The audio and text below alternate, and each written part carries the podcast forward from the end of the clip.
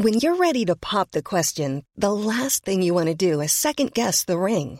At Bluenile.com, you can design a one of a kind ring with the ease and convenience of shopping online. Choose your diamond and setting. When you find the one, you'll get it delivered right to your door. Go to Bluenile.com and use promo code LISTEN to get $50 off your purchase of $500 or more. That's code LISTEN at Bluenile.com for $50 off your purchase.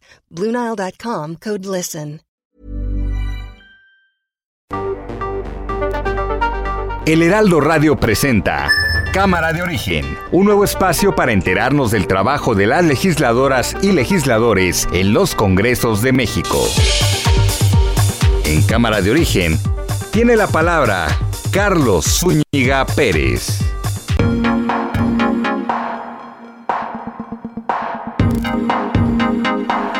¿Qué tal? Buenas tardes. Gracias por acompañarnos en esta nueva emisión de Cámara de Origen. Estamos en vivo, en directo, en este día 2 de marzo de 2022. Miércoles 2 de marzo, con toda la información al momento y con entrevistas que tienen que ver con el quehacer legislativo, panorama, por supuesto, de lo que está ocurriendo en la invasión de Rusia a Ucrania y a nivel nacional. Todo esto aderezado, por supuesto, con el quehacer legislativo. Vamos a arrancar, como lo hacemos todos los días, a esta hora, con este resumen, escuchando cómo va la información. Sí vamos a dar a conocer la lista. Y lista nueva de periodistas y todo. ¿De acuerdo? Aprovechamos de una vez para lo de lo de Mola. ¿Sí? Democráticamente, a ver, que levante la mano si de una vez va lo de lo de. ¿Eh? No. Entonces, ¿cómo ven? También mexicanos contra corrupción. De una vez nos han pedido que este, no se dé información y estamos respetando eso. Pero tan luego eh, ya ellos lo autoricen, su esposa sobre todo, este, se va a dar toda la información que se tiene. Damián Cepeda, senador del PAN. Lo sucedido en Michoacán hace unos días, el fusilamiento de 17 personas es un acto de terror en nuestro país. Este tipo de actos están atemorizando a toda la población y está fuera de control en México. Senador Ricardo Monreal.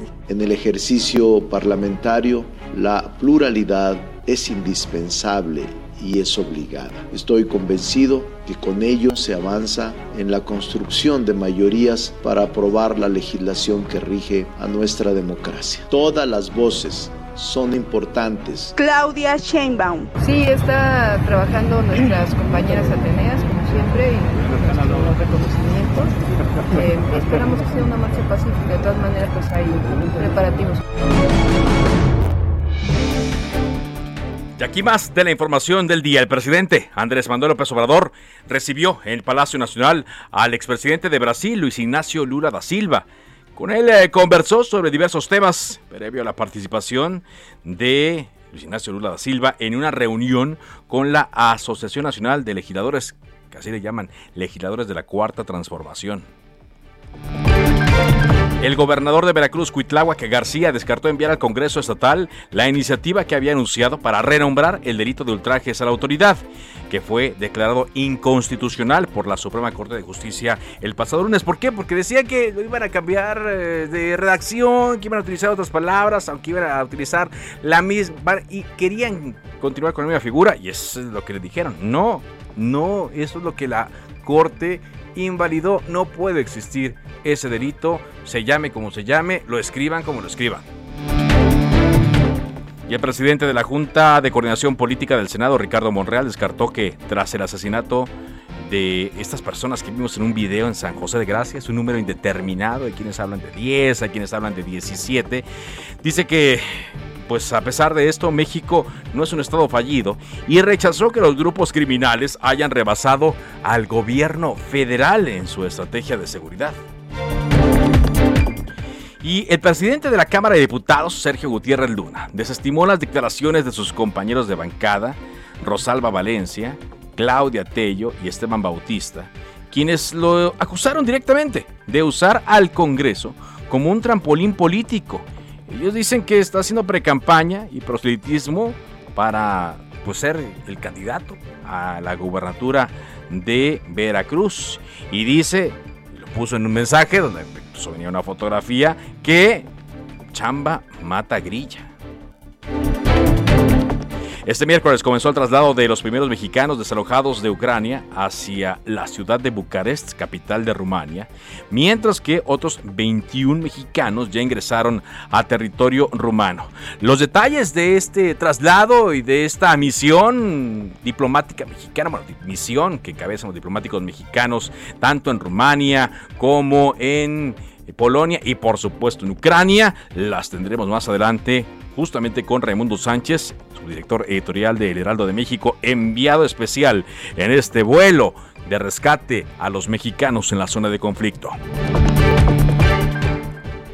La presidenta del Senado, Olga Sánchez Cordero, garantizó que en este periodo ordinario, del que ella es presidenta de la mesa directiva, va a quedar aprobado el dictamen en contra de las llamadas terapias de conversión, las cuales buscan eh, pues eh, modificar la orientación sexual. Hay quienes utilizan el término cambiar, corregir. Bueno, esto ya no se va a poder hacer en México. Iván Saldaña, adelante con la información. ¿Cómo estás, Carlos, amigos del auditorio? Buenas tardes. Sí, efectivamente, básicamente las palabras de la presidenta de la mesa directiva del Senado fueron es un compromiso que asumí y que sigo asumiendo porque eso tiene que salir en este periodo ordinario de sesiones. Lo hizo al participar en el foro Declaración sobre los Derechos Político-Electorales de la población LGBTTIQ en el continente americano, organizado por la diputada trans Salma Luébano.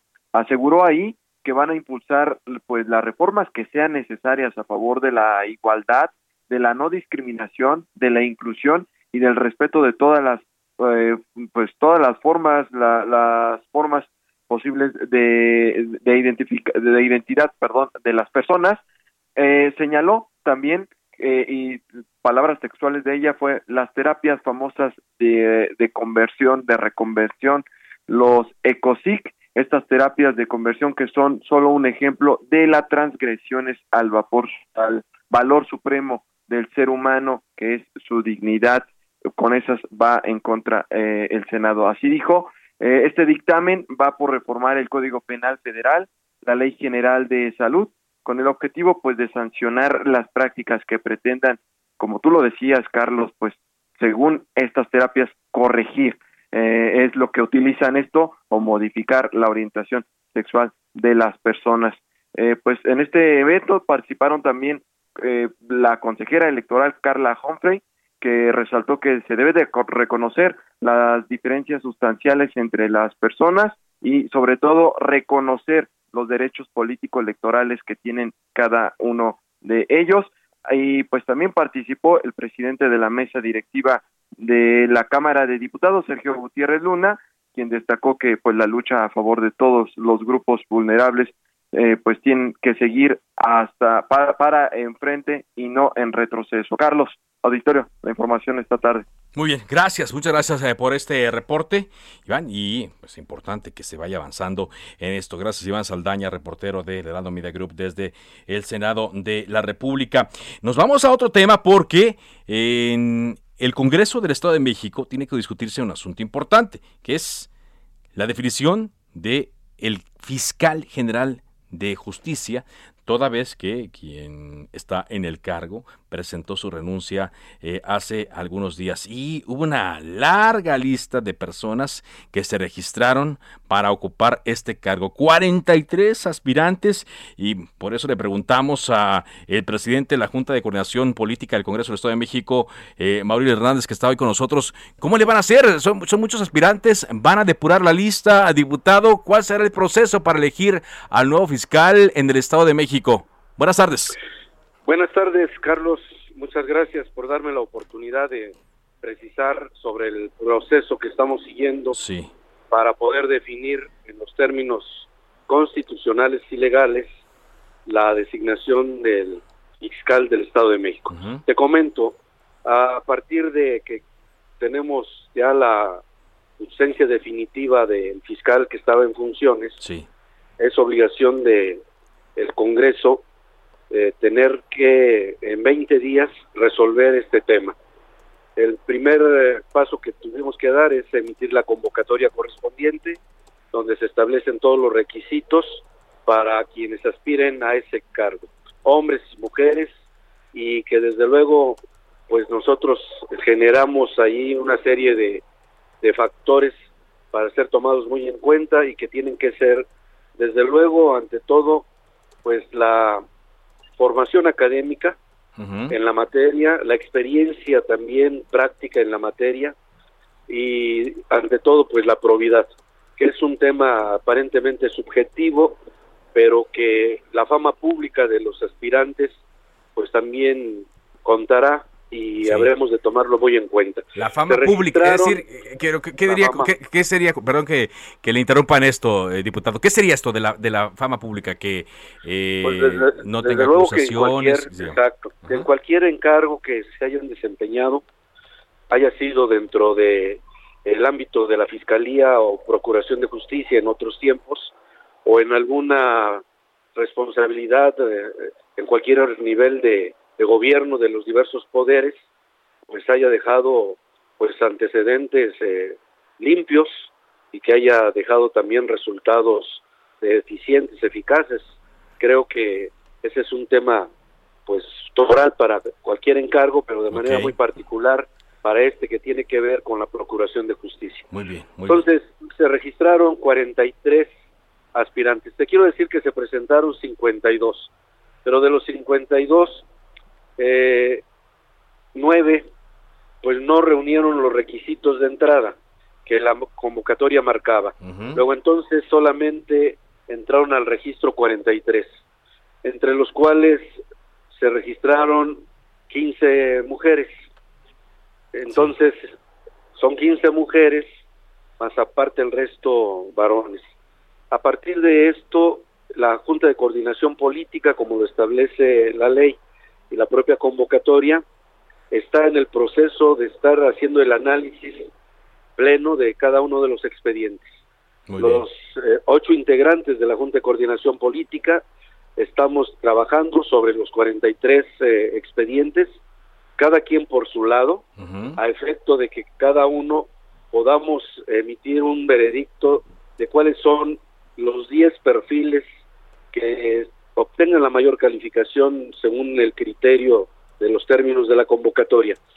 Eh, hoy por la noche estaremos en condiciones de hacer ya la compulsa y poder definir a los 10 eh, aspirantes que el día de mañana se habrán de presentar a través del acuerdo de la Junta al Pleno de la legislatura. Y el Pleno de la legislatura el día de mañana estará en aptitud de conocer de estas 10 propuestas para ser aprobadas por mayoría calificada. el pleno tiene la facultad, el pleno tiene la facultad de que si alguno o algunos no les parece o no consideran que cumple el perfil, pueden hacer una propuesta alternativa. Ese es el ese es el proceso que habremos de cumplir el día de mañana. Ahora, eh, terminado esto, sí, escucho. Eh, en, este tema yo le quería preguntar sobre mm, la relación que hemos visto en otros estados, eh, que en, teoría las fiscalías deben ser autónomas, deben trabajar independientemente. ¿Cuál va a ser el proceso que usted tiene que revisar, diputado, para garantizar esa división? Vaya, que no haya tampoco una línea política así como dice que las personas deben eh, probar eh, un buen comportamiento, que no haya una línea que lo haga depender del Ejecutivo. Bueno, nosotros por principio de cuentas dejamos muy claro el término, los términos en la convocatoria. Se está convocando a ciudadanos, ¿sí?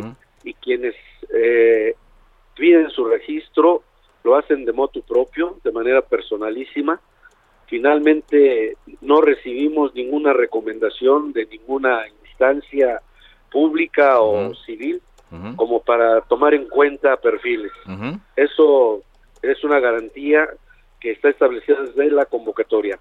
Ahora, somos ocho integrantes los de la Junta y todos de representando diversas fuerzas políticas y que lógicamente pues cada uno de nosotros habrá de cuidar que todos los demás pues nos ajustemos estrictamente al criterio de la imparcialidad y sobre todo de la autonomía. Por esa razón es que el, esquema, el método que hemos utilizado es de que en plena libertad cada quien pueda presentar sus calificaciones y consecuentemente las propuestas. Muy bien. Entonces dice, hacen esta depuración llegando a 10 nombres, quizá mm, eh, este mismo jueves, quizá la otra semana, y ¿para cuándo sería ya la elección del fiscal? Mira, eh, nosotros, bueno, en términos generales, después de la de conocer la ausencia definitiva del fiscal en funciones, la Constitución nos da 20 días naturales. Eh, vamos, llevamos aproximadamente ya como 10 días en el proceso, desde que se emitió la convocatoria. Es decir, a más tardar nosotros estaríamos considerando que entre el día 8 y el día 10 de, marzo se tendría ya que estar designando al, al fiscal cumpliendo la siguiente etapa. Sí. Nosotros mañana aprobamos, mandamos la, la lista de 10 al Ejecutivo, porque así lo establece la Constitución y la ley de la Fiscalía. El Ejecutivo hace también una revisión de las propuestas que le manda el Legislativo y de ahí determina una terna. Esa terna nos la regresa al Legislativo para que nuevamente la Junta de Coordinación Política sobre esa terna pueda definir ya una propuesta al Pleno y que el Pleno igualmente tendrá que valorar. Muy bien. El Pleno tiene que escoger de entre los tres a quien considere que reúne las condiciones. Y eso será la próxima semana. La próxima semana. Entonces ya entraría en función eh, ya de inmediato.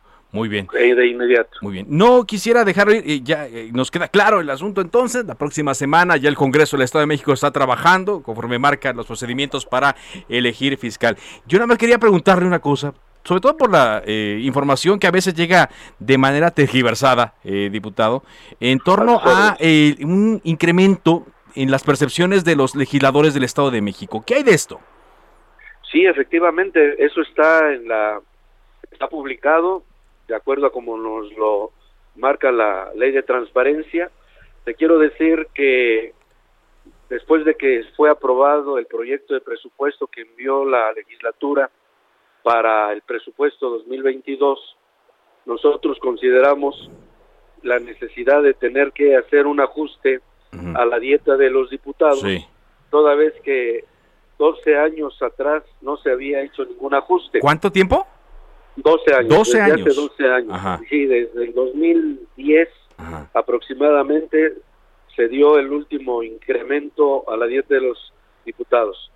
Venían los diputados ganando una dieta, recibiendo una dieta de 70 mil pesos eh, mensuales, netos.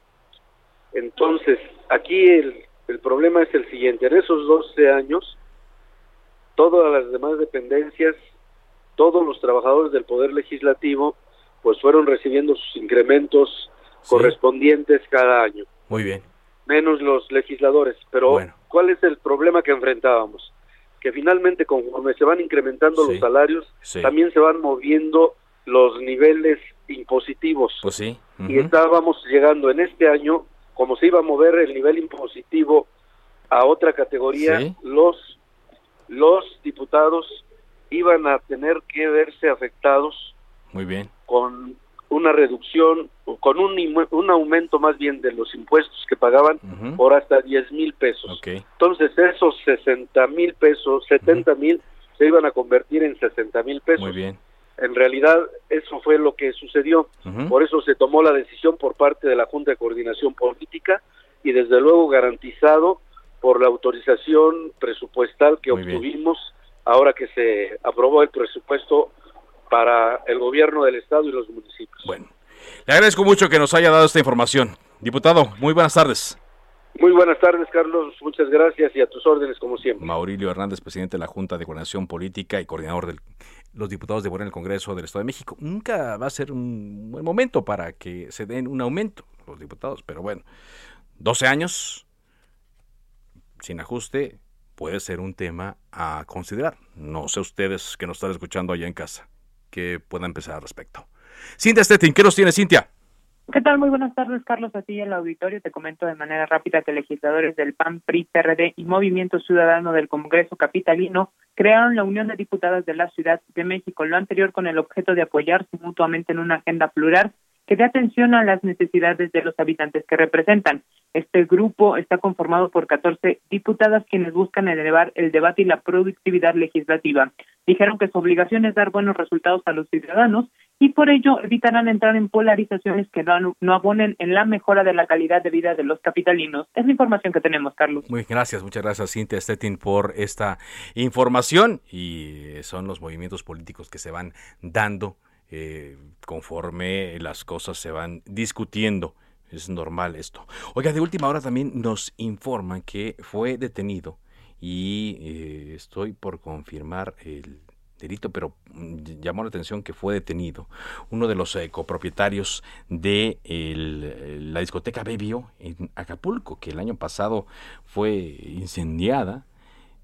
todos vimos el video de personas que llegaron con bidones de gasolina y que le prendieron fuego. Bueno, pues agentes de la Fiscalía de Justicia de la Ciudad de México detuvieron hoy por la madrugada en la capital a Eduardo César Mann.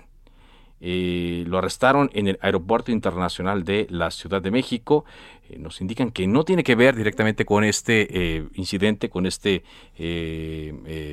hecho ocurrido el año pasado pero que eh, vamos a dar, vamos a esperar más información por parte de la Fiscalía de Justicia en los siguientes eh, minutos. Si eh, tan pronto nos hagan llegar el comunicado, el boletín, nos lo haremos, lo haremos saber al auditorio. Esa es la información que va llegando. También de la Fiscalía nos informan que hay un detenido por el caso de la conductora Michelle Simón. Y eso se lo vamos a actualizar más adelante. Saludos en la telefónica al diputado federal del PAN, Héctor Saúl Telles. ¿Cómo le va, diputado?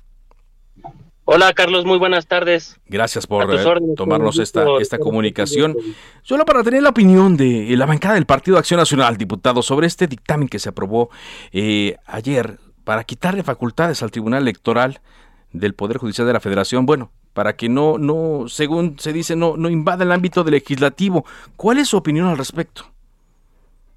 Pues mira, Carlos, nosotros creemos firmemente en la división de poderes y creemos que este espíritu que marca precisamente el que haya poderes distintos que puedan dar un equilibrio, un control, eh, sobre todo constitucional por parte del poder, en este caso judicial, y en el tema electoral exclusivamente por el Tribunal Electoral del Poder Judicial, eh, pues es, es, es, es, eso, un control constitucional que brinda equilibrio a cualquier abuso que pueda suceder de alguno de, los otros poderes. En este caso, eh, que si nosotros nada más planteamos que sea el poder legislativo omnipotente y que ninguna de sus resoluciones pueda ser combatida en el Tribunal Electoral, hablando del tema de esta materia, pues nos resulta verdaderamente aberrante, Carlos. Aberrante, así, así lo dice. Ahora, lo que sucede es que aquí votaron juntos, tanto Morena como el PRI, y hay quienes dicen, revivió el primor.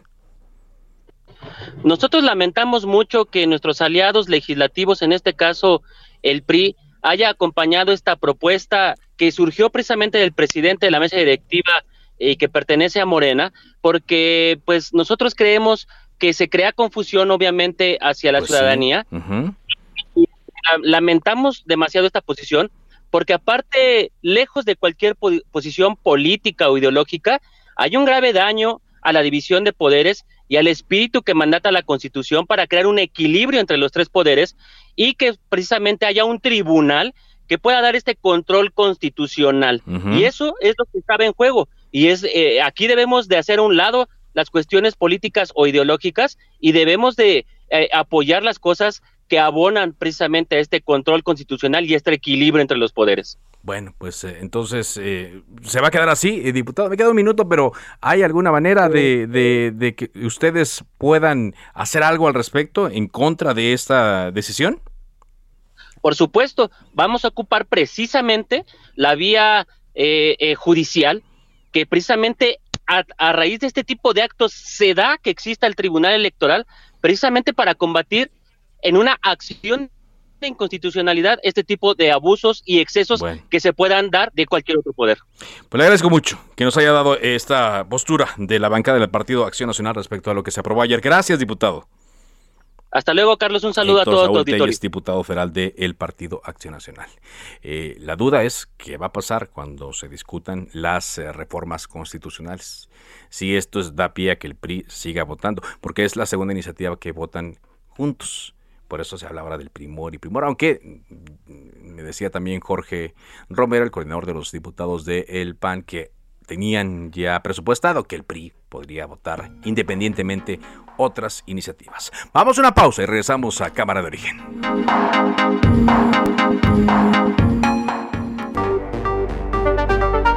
Se decreta un receso. Vamos a un corte, pero volvemos a Cámara de Origen con Carlos Zúñiga Pérez.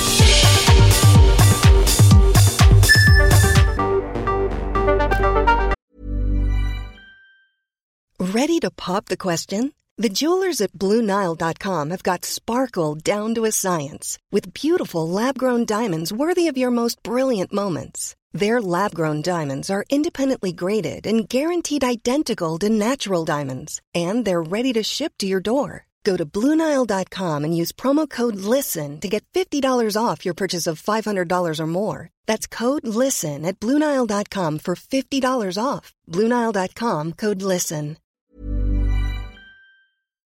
Se reanuda la sesión.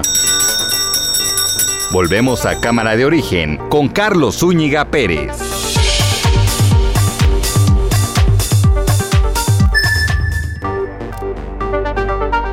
Contacte a Carlos Zúñiga Pérez en Twitter, Facebook e Instagram como arroba carloszup.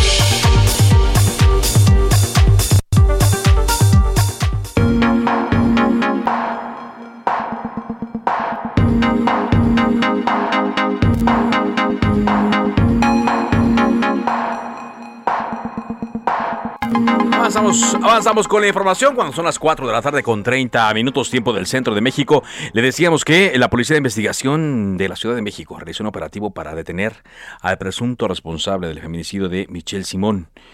Este dispositivo de seguridad se dio en la alcaldía Benito Juárez durante esta mañana y el implicado, después de ser detenido, fue llevado a la Fiscalía Especializada en Feminicidio. Está identificado como Miguel N y eh, la Fiscalía de Justicia eh, de la Ciudad de México, eh, de acuerdo a lo que sabemos, le va a acusar directamente de este delito, con las agravantes que esto implica. Hoy la fiscal de Justicia, Ernestina Godoy, dio un mensaje para dar a conocer el resultado también de esta investigación. Bueno, se trabajó rápido, se hizo rápido.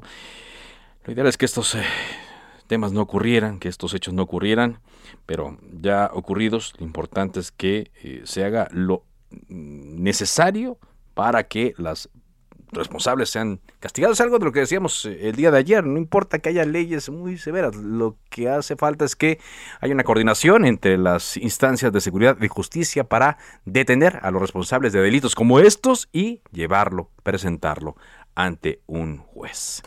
Bueno, decíamos también que está en marcha el operativo y parece que va a llegar a un final eh, exitoso el operativo que implementó el gobierno mexicano para traer de vuelta al país a mexicanos que huyeron del el conflicto en Ucrania y que por sus medios eh, pudieron eh, cruzar hacia la frontera en Rumania. El día de hoy se hizo un traslado de mexicanos hacia la capital y se espera que mañana en la mañana tiempo de Rumania puedan abordar ya este avión de la Fuerza Aérea Mexicana que los traerá de vuelta a la Ciudad de México, quizá con un par de escalas, pero ya de vuelta a la capital.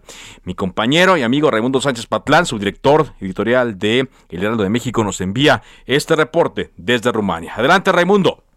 Hola, ¿qué tal Carlos? Eh, pues en efecto estamos aquí en Bucarest. Pues bien, se ha completado el primer grupo de mexicanos rescatados del conflicto bélico en Ucrania. Eh, son más de 50 los conacionales que la Cancillería, a cargo de Marcelo Ebrard, sacó ya de la zona de hostilidades para trasladarlos desde Rumania, donde nos encontramos, a la Ciudad de México. Está programado que el vuelo de la Fuerza Aérea Mexicana despegue a las 8 de la mañana de este jueves, hora de acá de Rumania. Estamos hablando de la medianoche de México aproximadamente. Eh, en tanto, este miércoles, 21 paisanos cruzaron al amanecer a territorio rumano a Sirete específicamente, que es el lugar más cercano a la frontera con Ucrania. Y bueno, se trata del grupo que ayer la embajadora en Ucrania, Olga García Guillén, subió a un autobús para salir de Kiev que es ahorita la ciudad más asediada por la invasión rusa. Fueron 19 horas de trayecto eh, es decir, en tiempos normales, ese recorrido no les hubiera tomado más de nueve horas, pero los retenes, el toque de queda que hay en Ucrania y otros obstáculos que están, pues, por supuesto, ligados a este tipo de conflictos bélicos, retrasaron el trayecto de los mexicanos. Así que la llamada Operación Rescate, ejecutada por el gobierno mexicano, está un paso de tener éxito y se habla de que podría haber más vuelos de rescate. En tanto, les estaremos reportando los detalles conforme vayan, vaya saliendo la información. Gracias, muchas gracias, Ray, y qué bueno que va por buen camino esta misión y que puedan traer a los mexicanos. Ya también nos decía Daniel Millán, el jefe de la oficina del secretario de Relaciones Exteriores Marcelo Ebrard, que de ser necesario harán más vuelos, que esa es la instrucción que les dio el presidente Andrés Manuel López Obrador. En torno a este tema, hoy una de las noticias más importantes es que en una sesión extraordinaria de emergencia, la Asamblea General de la Organización de las Naciones Unidas aprobó una resolución que condena la invasión de Rusia a Ucrania. Este documento fue ratificado por 141 de los 193 países miembros de las Naciones Unidas. El texto deplora la agresión rusa contra Ucrania y demanda a Moscú que le ponga fin y retire inmediatamente y sin condiciones las tropas de Ucrania. La resolución, esta es la mala noticia, no tiene carácter vinculante, pero eh, hubo cinco países que votaron en contra. Eh, evidentemente Rusia, Bielorrusia, que es su aliado, Siria, Corea del Norte y Eritrea. Hubo 35 abstenciones, entre ellas cuatro países de América eh, Latina. Y 12 países no participaron en la votación. Entre estos está Venezuela, cuyo presidente Nicolás Maduro ha respaldado a Rusia en su operación contra Ucrania. Pero de los cuatro países que se abstuvieron, los cuatro países latinoamericanos, pues vea quiénes son. Bolivia, Cuba, El Salvador y Nicaragua. Ni más ni menos. Ahí se ve de qué lado están. Bueno, México, como ya se había adelantado, sí suscribió esta eh, resolución donde se deplora la agresión rusa en contra de Ucrania.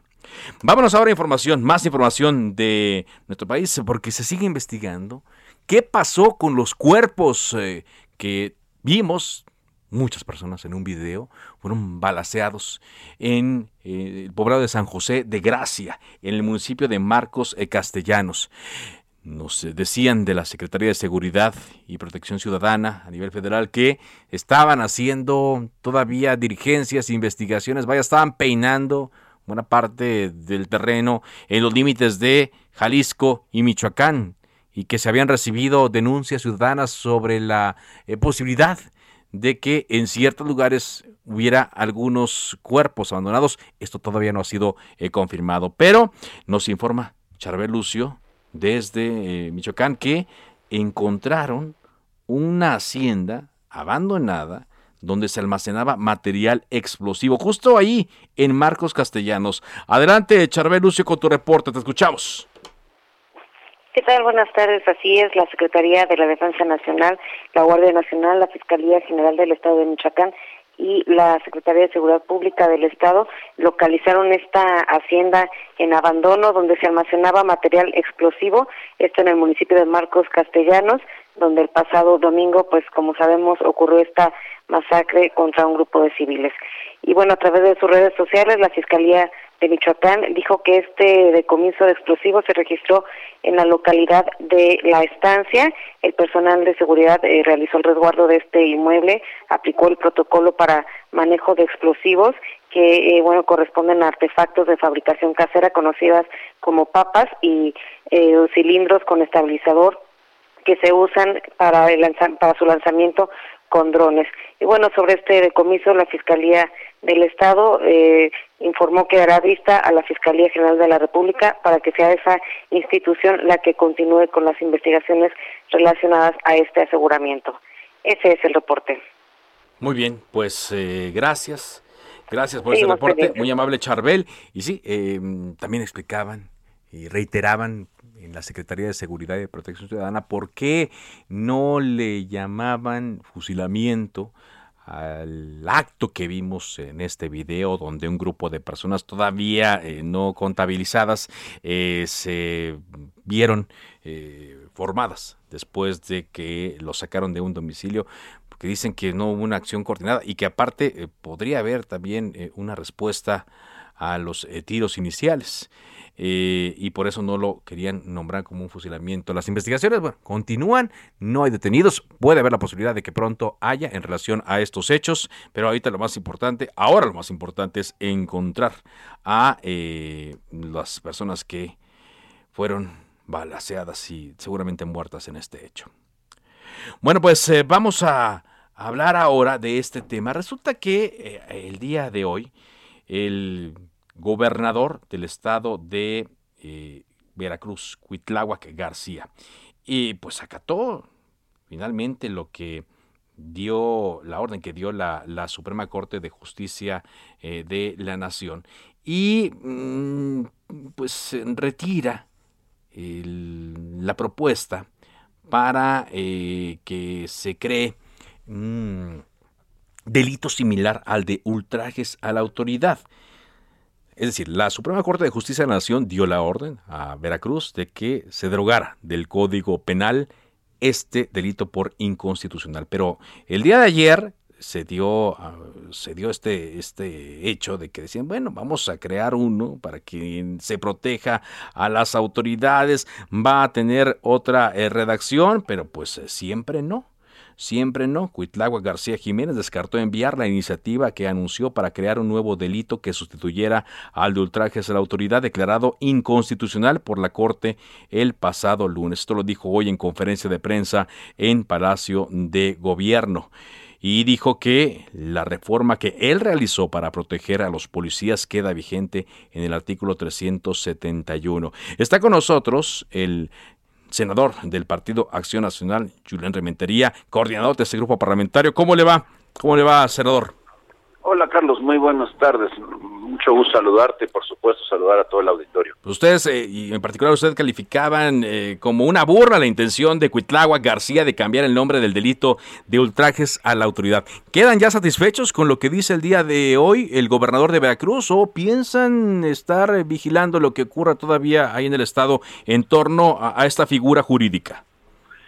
Mira, Carlos, quisiera eh, tratar de explicar un poquito cómo, cómo está la posición, porque efectivamente la Corte decidió inconstitucional el artículo 331 del Código, pero, pero no tocó el 371, ah. que para efectos casi es lo mismo. El gobernador, yo creo que sin haber leído bien, pues dice, no, voy a mandar una propuesta, esto lo dijo ayer, en el que prácticamente le cambiaba el nombre, pues, para poder decir, pues ya el, que me declaró la Corte Inconstitucional ya no existe, existe otro, pero casi, casi es el mismo tipo penal. Y ahora que se dan cuenta, por lo visto, con los asesores y todo en el gobierno de Estado, que existe el 371 del código, aquel al que referías, en donde dice ataques a las autoridades, pues viene a ser prácticamente lo mismo. Y entonces lo que dice, no, ya no me meto con la Corte, ya no fehacientemente la burlo, y entonces lo que aplico el 371 que la Corte no se metió. ¿Qué sucede? Que en la propuesta que hay depositadas precisamente en la Cámara de Diputados como modificaciones al código, hay unas unas este, iniciativas para poder derogar ese 371 también. Pero al ah, dejarlo vigente, al ocuparlo así, dice, bueno, pues el 331 ya no me sirve para lo de ultrajes, pero el 371 sigue vigente.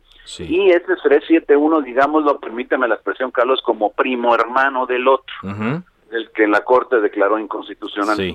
Entonces, por lo visto, la intención del gobernador es seguir aplicando prácticamente lo mismo, pero por la vía del 371, que se debió de haber planteado en la controversia de origen. La controversia que finalmente, o sobre la que finalmente resuelve la Corte, es la que planteó la Comisión de Derechos Humanos. Así es, sí y es en ella pues no se combatió este artículo o por lo menos que yo sepa no se decidió en la corte echar abajo este 371 y entonces sí quitan una parte de la afectación pero la otra que también puede ser una vía para atropellar los derechos de las personas aunque no se llame ultrajes a la autoridad pues entonces sigue siendo para efectos la misma cosa y eso es la parte que no dice el gobernador y que queda que falta por clarificar. No sé ah, si me expliqué. Sí, claro. ¿Y cómo se clarificaría entonces? ¿Se tendría que enviar a la Corte otra controversia constitucional?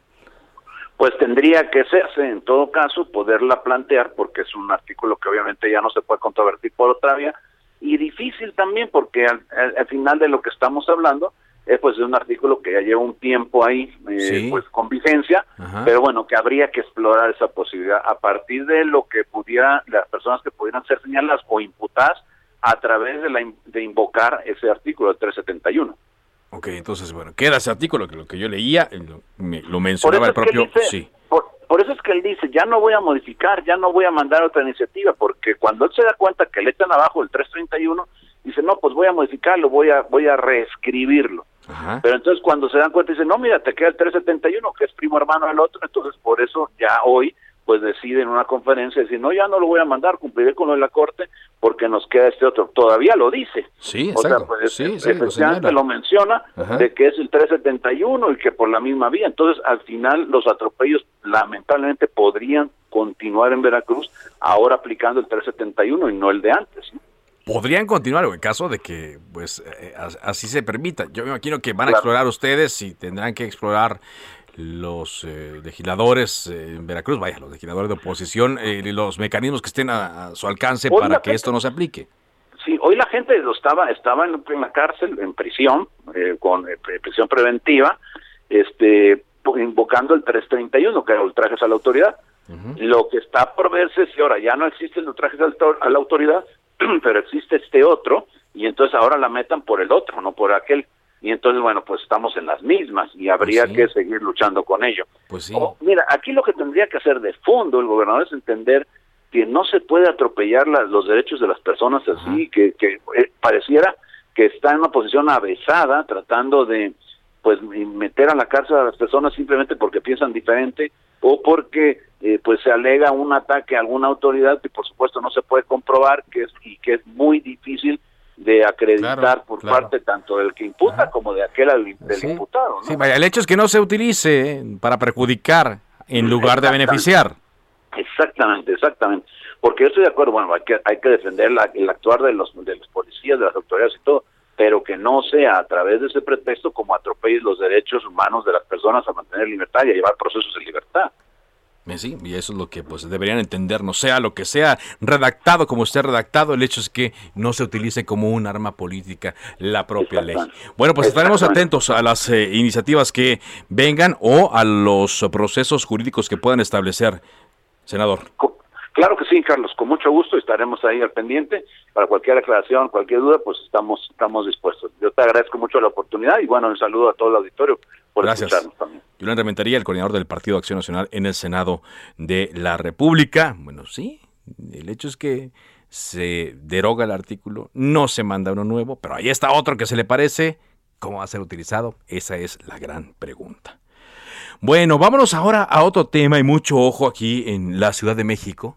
Son las 4 de la tarde con 47 minutos, porque el pasado 23 de febrero el Congreso de la Ciudad de México aprobó una reforma, una reforma al artículo 44 de la Ley de los Derechos de Niñas, Niños y Adolescentes de la capital. Y le pusieron la ley chancla. ¿Por qué? Prohíbe los castigos corporales a los menores de edad. Está con nosotros la diputada Ponimnia Sierra, presidenta de la Comisión de Atención al Desarrollo de la Niñez del Congreso de la Ciudad de México. ¿Cómo está, diputada? Buenas tardes.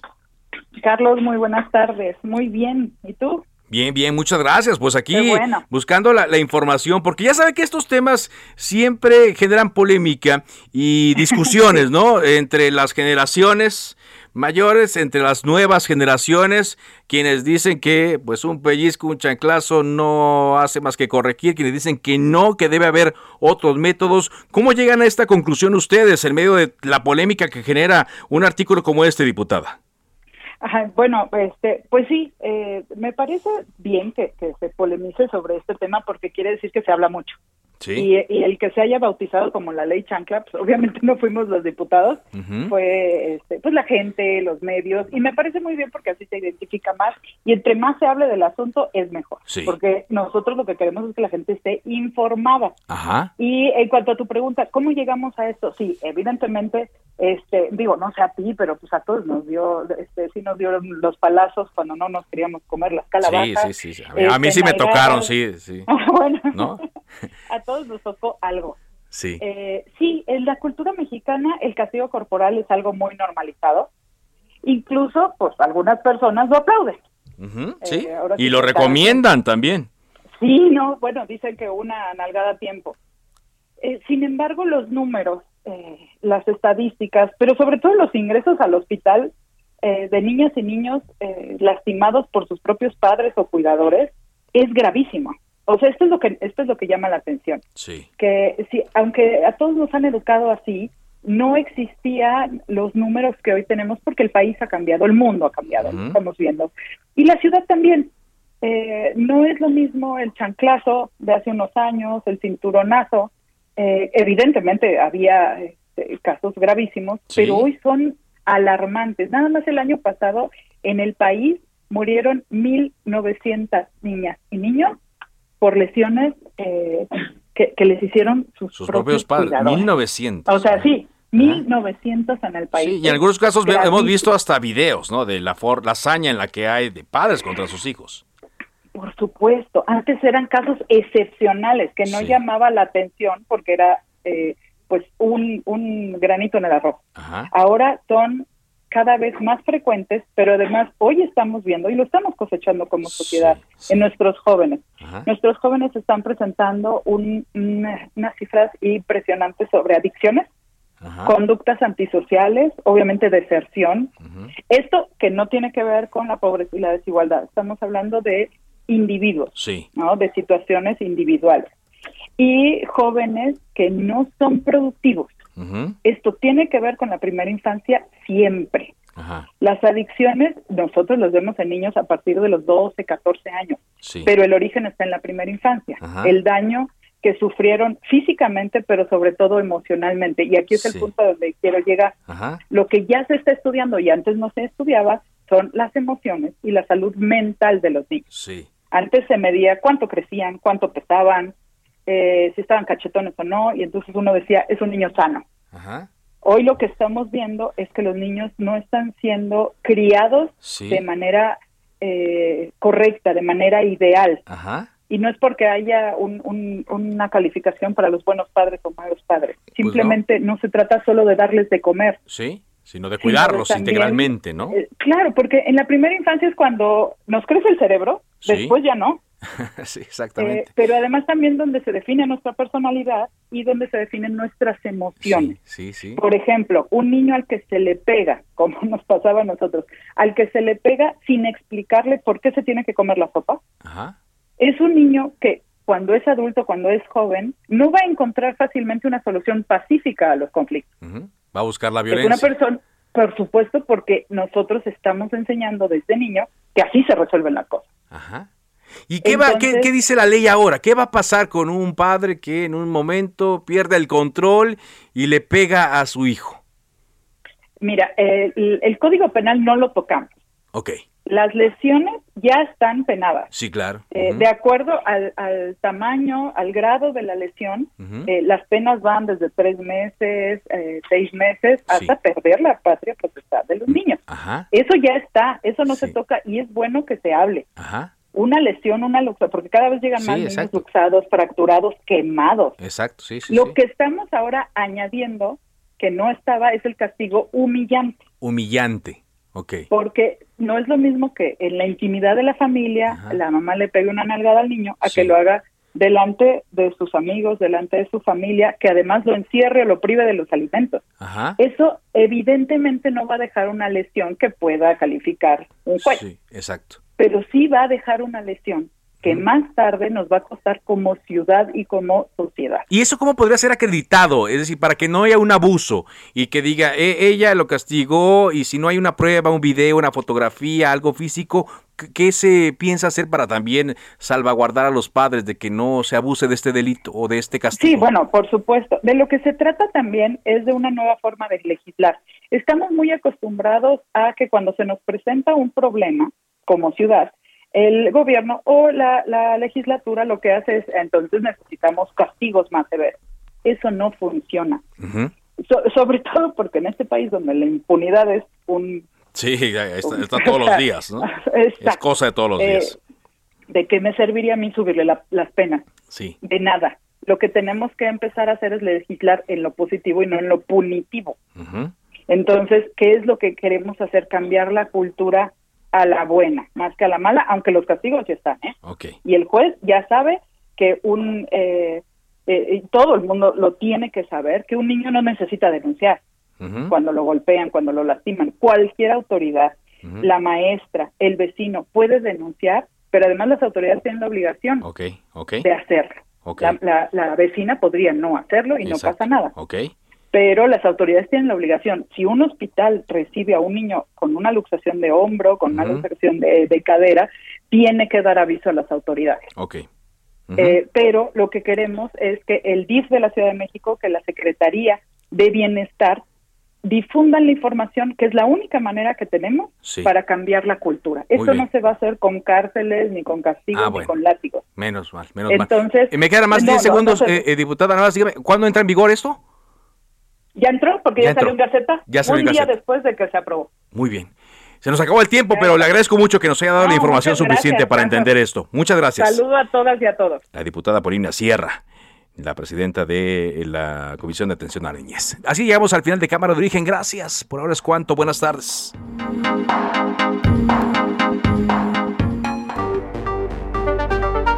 Se cita para el próximo programa. Cámara de origen, a la misma hora, por las frecuencias de El Heraldo Radio. Se levanta la sesión.